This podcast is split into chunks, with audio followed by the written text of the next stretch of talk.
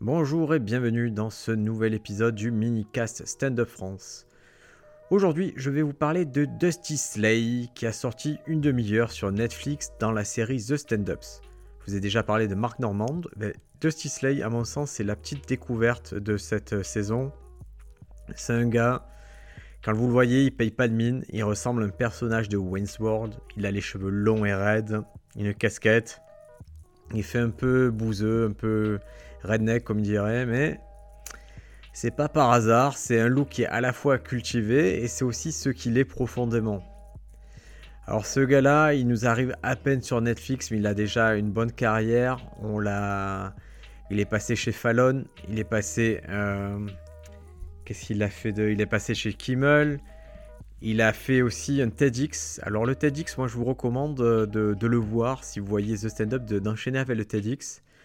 Euh, qui s'appelle la, vie est dure mais en profiter est facile. Euh, c'est un TEDx qui a été enregistré à Nashville. Il y a 81 000 visionnages, mais ce qui est drôle, ce sont les commentaires où les gens disent Bah écoute, euh, grâce à tes conseils, on a quitté notre boulot. Je trouve ça marrant qu'un TEDx est fait pour inspirer. Et si ça inspirait des gens à quitter un boulot, ça le fait. Alors en quoi il peut inspirer ce gars-là? Bah, tout simplement, c'est un mec qui a vécu, qui a grandi dans un, parc de caravanes, c'est-à-dire au lieu d'avoir une maison, il vivait dans une caravane et c'est vraiment l'endroit un peu marginal euh, des Américains. Il y en a. Donc, c'est pas une enfance euh, classique qu'il a eue et ça se voit. Et il arrive bien à retranscrire ça là dans sa demi-heure, dans The Stand-Ups. Et très vite, ce gars-là, en quelques secondes, vous allez le voir. Je pense que dans les trois premières minutes, il arrive à vous emballer, à vous mettre dans sa poche.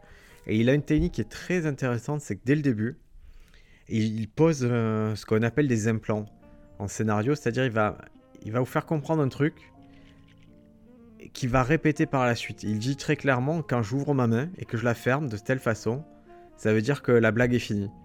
Et du coup, il donne cette indication-là, et pendant tout son set de 30 minutes, il va en jouer. Parce que des fois, il va le faire à contre-temps, des fois, quand une blague est pas ouf, il va le faire pour faire comprendre qu'il n'y aura pas plus. Et ça, c'est assez drôle.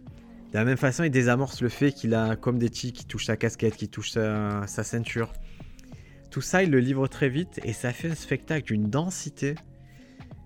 Euh, moi, j'avais trouvé euh, Marc Normand dense et là, je trouve ça aussi euh, en volume, je trouve ça aussi fort. Et surtout, dès le moment où il a posé son système de je touche ma casquette, ça fait ça, je, ferme ma main, ça fait autre chose, eh ben, il est très très facile à comprendre. Il a des blagues, euh, moi je trouvais des blagues assez incroyables. Ce sont des blagues, euh, souvent, la punchline, il vous laisse la deviner parce qu'elle est évidente, mais elle est bien amenée. Et ça, c'est assez élégant. C'est une forme d'humour que j'apprécie. Moi, quand... Une des blagues qui m'a beaucoup plu, c'est le fait qu'il vit dans un parc de caravane. Et il dit qu'en cas d'ouragan, si tu habites une maison, on te dit d'aller te réfugier dans le sous-sol. Et l'indication quand tu as un parc de caravane, c'est d'aller chez ton voisin. Il dit, bah, je sais pas si les gens sont au courant, mais en général, quand tu habites une caravane, ton voisin, il a aussi une caravane. Donc c'était euh, assez fin. Dusty Slay, il a un site internet. Moi, je, suis tombé sur son site internet qui est très bien fait. Il est élégant. Et je vais un peu le décomposer parce que je me dis c'est un peu un cas d'école de, ce que c'est un comique américain un peu lancé. Sur son site internet, vous avez toutes ces dates euh, de janvier à avril. Et donc, euh, déjà, je vois que sa façon de fonctionner, en général, il fait des sessions de 3 jours dans les endroits où il va. Et il n'hésite pas. Il va passer de la Californie au Minnesota, euh, puis au Canada, puis en Arizona, puis au Texas, euh, en Virginie, on est à Michigan. Donc, vous voyez que c'est pas.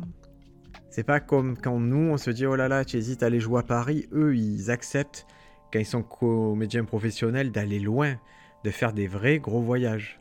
Et je vois que, que le stand-up, au niveau d'un gars comme ça, le stand-up, c'est un stand-up qui se fait sur un continent entier, pas que sur une région. Et donc chaque week-end, il joue, il fait 2-3 dates à droite à gauche. Et c'est assez inspirant de voir ça. Et ce qui est intéressant comme détail, c'est euh, que des fois, il précise s'il est dans la, dans la room principale, c'est-à-dire est-ce que quand il fait un spectacle, d'un endroit, est-ce que c'est lui l'attraction principale? Et ça, c'est précisé. Je trouve que c'est assez significatif de, de la hiérarchie du stand-up aux États-Unis. C'est-à-dire que ça compte de savoir si tu es juste euh, une tête d'affiche ou si tu es une première partie. Et lui, ça y est, c'est euh, maintenant je sens qu'il est bien bien lancé et qu'il et qui va profiter du passage de The Stand-Ups. Un autre truc qu'on voit dans sa bio et qui est bien fait, c'est toutes les émissions auxquelles il a participé. Il suffit de cliquer sur le logo de l'émission et ça vous donne le lien pour YouTube pour voir ce qu'il a fait. C'est là que vous trouverez le TEDx. A un truc qui est vraiment pas mal, il y a une possibilité de parler avec lui directement sur son site avec euh, un petit euh, tankard Let's Chat. Donc vous laissez un message et il n'est pas connecté en ligne, vous mettez votre adresse euh, et, il vous répond un peu plus tard. Je trouve que c'est bien pensé en fait cette façon de faire. Hein. c'est agréable en fait. comme il est dans, comme il transparaît dans son stand-up, il se rend aussi accessible dans ses réseaux. Donc ça, c'est toujours quelque chose de bien. Il a un podcast que j'ai pas encore écouté qui s'appelle euh, We Having a Good Time. C'est une catchline qu'il a lui-même dans, son passage euh, qui, est, euh, qui est cool. Il a deux, deux épisodes. Non, il a 57 épisodes de son podcast. Donc si vous êtes amateur de Dustin, vous pouvez encore creuser. Et il y a deux catégories qui me plaisent bien sur son site internet.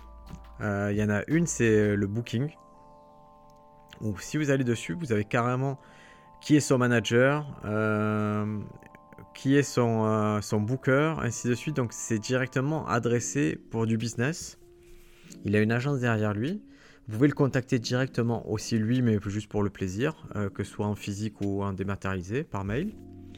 Et il y a une autre catégorie qui me plaît beaucoup, c'est le shop. C'est-à-dire il a du merchandising. Et c'est très logique parce que lui-même, il a tellement bien marketé son truc, son personnage. Il a une casquette qui est reconnaissable où il a, il a une caravane sur la casquette où il est marqué Dusty Slay. Il a aussi des blagues sur, sur des loups qui hurlent. Vous voyez ce type de t-shirt qui a pas de super bon goût. Eh il a, il a ça à vendre et ça semble logique en fait. Je me dis qu'à la fin d'un spectacle, c'est pas impossible qu'il vende pour 300, 400, 500 dollars de merchandising. Et ça, c'est quelque chose qu'on a tendance à négliger en France. Et moi, j'ai vu quelques personnes le faire. Euh, et euh, c'était, c'était un beau billet en plus qu'ils prenaient. Hein. Donc voilà, si votre truc il est bien marketé, si vous avez euh, des produits dérivés éventuels, je pense que si vous avez un spectacle, ça vaut le coup de penser à, les, à monétiser ça.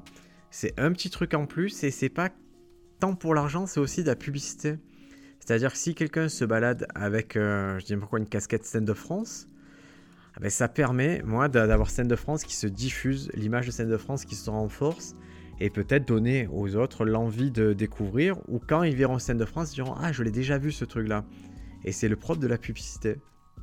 Donc, en tout cas, Dusty Slay, disponible euh, sur The Stand-Ups, une demi-heure, enchaîné directement avec son TEDx. Le TEDx, il a des sous-titres euh, en anglais.